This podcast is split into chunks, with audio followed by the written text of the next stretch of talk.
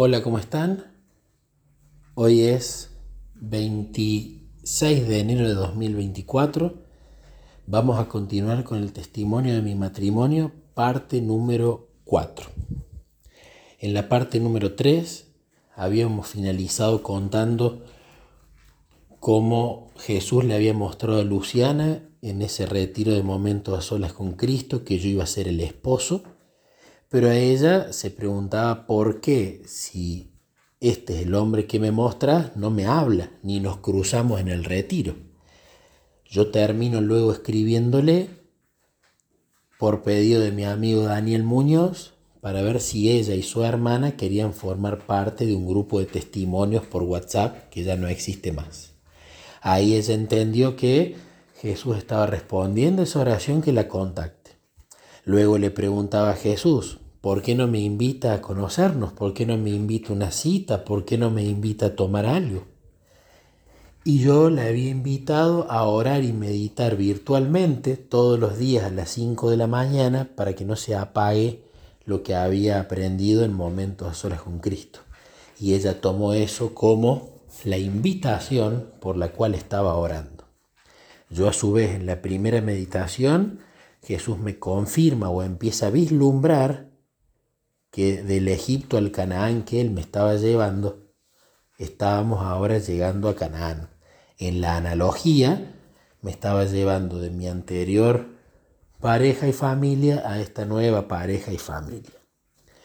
La cuestión es que continuaron pasando los días, continuamos orando y meditando a las 5 de la mañana y compartiendo, continuaron las charlas, nos fuimos conociendo por WhatsApp y audios cada vez más. Hasta ese momento ni nos habíamos visto. Hasta que en un momento ambos nos escribimos ese día y nos sinceramos en que estaban pasándonos cosas, en que nos estábamos gustando, no nos habíamos visto hasta ahora, salvo en el retiro de, de pasada. Y bueno, queríamos los dos saber si Dios quería que nosotros nos conozcamos, porque había providenciado todo, y a su vez queríamos ver de empezar a conocernos para empezar una relación. Y allí empezamos a conocernos, nos gustamos, empezamos a ir a la iglesia, o continuar yendo a la iglesia, y empezamos esta relación de pareja, donde empezamos a caminar juntos.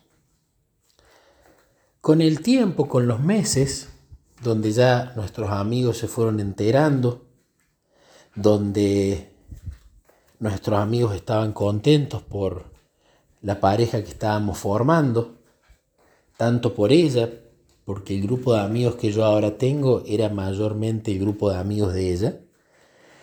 Estaban contentos de verla a ella contenta, porque la habían visto triste por la separación, la habían visto triste con la iglesia, la habían visto triste en general, y ahora veían que había retornado a la iglesia, que estaba contenta con la iglesia, que estaba contenta con Jesús, y que estaba conociendo un muchacho y a su vez al conocerme a mí estaban contentos conmigo. Por supuesto que toda escoba nueva barre bien, pero a medida que fue pasando el tiempo ellos también estaban contentos con mi forma de ser, con mi cariño por Jesús. A su vez, con este nuevo grupo, Jesús respondió una oración muy linda. Cuando yo empiezo a conocerlo a Él, y vamos caminando y empieza a suceder todo muy rápido, yo me fui quedando sin mis viejos amigos. Muchos porque ya nos compartíamos intereses, charlas, etc. Pero también muchas veces porque yo en las actividades que mis amigos anteriores realizaban, yo ya no me sentía cómodo, me aburría, me sentía incomprendido. Entonces naturalmente me gustaba estar un rato para charlar, pero después ya me quería ir. Y me acuerdo que una de las oraciones fue decirle a Jesús, Jesús, veo que me estoy quedando sin mi grupo anterior de amigos. Yo necesito que vos proveas un grupo nuevo, nuevas personas que conocer.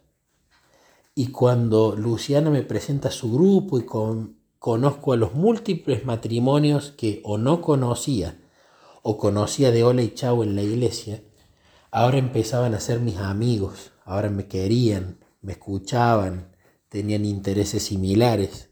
Entonces Jesús a través de eso me había regalado un nuevo grupo. Empieza a pasar el tiempo y de repente un día con Luciana empezamos a charlar de la posibilidad de un casamiento. Una de las cosas que le habíamos dicho a Jesús era que queríamos estar seguros que esta relación venía de Él. Y teníamos un cuadernito donde íbamos anotando tanto de su lado como del mío todas las confirmaciones que íbamos recibiendo. Incluso la gran mayoría de ellas eran a los dos a la vez. Y eso es un principio maravilloso de Jesús. Que cuando Él quiere mostrar cosas que competen, por ejemplo, un matrimonio a dos personas, no se las muestra a una sola y que la otra parte la crea, se las muestra a ambos.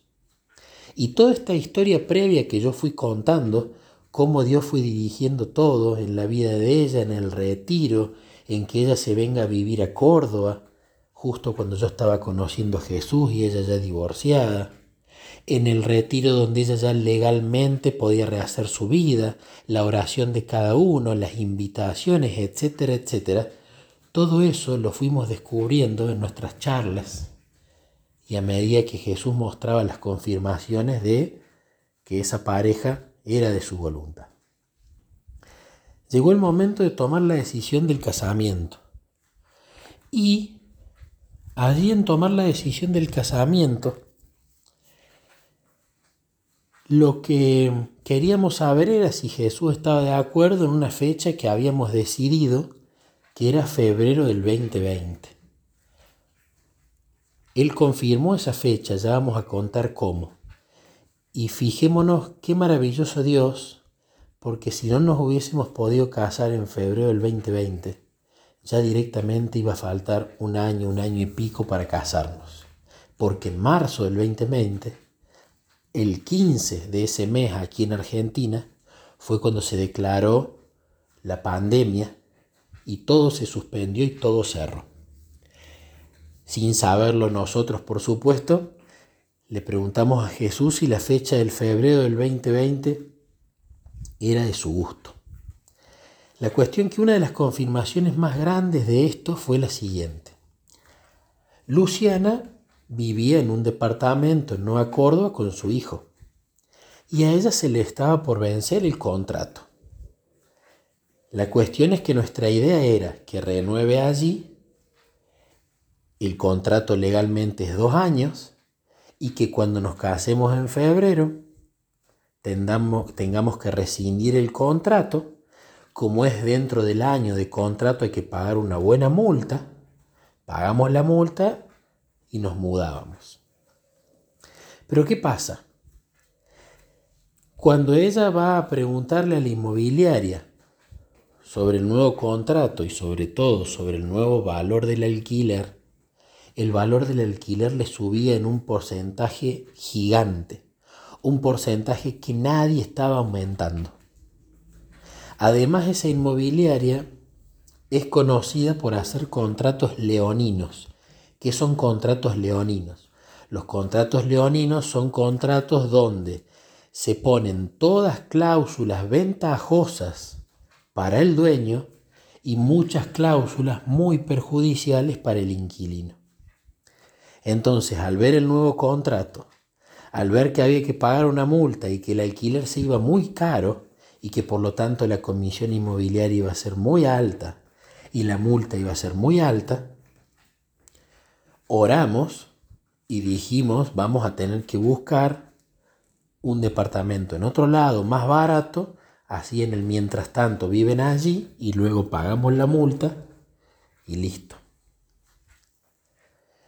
La cuestión es que allí el primero que buscamos era un departamento que estaba en un buen precio, que era un departamento cómodo, pero cuando lo íbamos a señar, de repente no habían arreglado el gas, no tenía gas el departamento, no lo iban a poner, y el vivir con electrodomésticos y todo eléctrico aquí es muy caro. Entonces allí se cae el primer alquiler. La primera reacción de qué fue? De frustración. Bueno, continuamos buscando. Se encontró otro departamento que gustó. Cuando lo vamos a ver, era lindo, era lo que ella necesitaba, estaba a un buen precio. Y cuando lo vamos a señar, justo una persona lo había señado antes. Y allí hubo una nueva frustración. Pero allí empezamos a ver este mecanismo mediante el cual Dios nos habla que son las puertas que se abren y que se cierran. Ya se estaban cerrando dos puertas. Decidimos buscar uno más.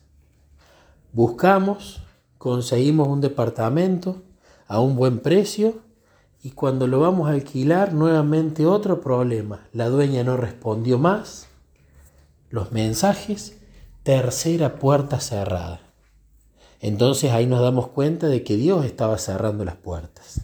¿Por qué Dios cerrás las puertas? O mejor dicho, ¿y cuál es la puerta abierta de todo esto? No nos permitía conseguir nada afuera.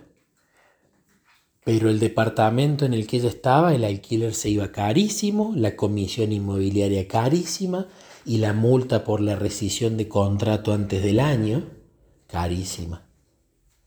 ¿Qué hacemos? Dios a través de su providencia utiliza una hermana de Luchi y le sugiere a Luchi, ¿por qué no le pedís a la inmobiliaria que te hagan una prórroga? Era un imposible, era ridículo. ¿Por qué? Porque la inmobiliaria primero quería cobrar un alquiler caro. Segundo, una prórroga implica que no son dos años de contrato.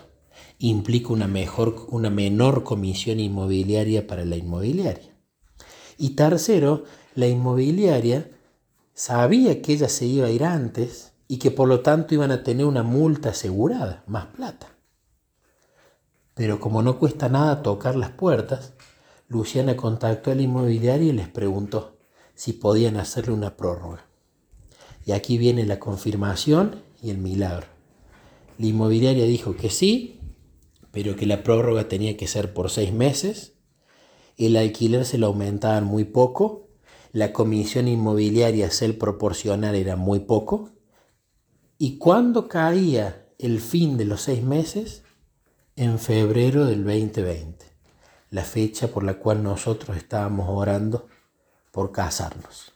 Y como se terminaba la prórroga, allí no teníamos que pagar ninguna comisión inmobiliaria.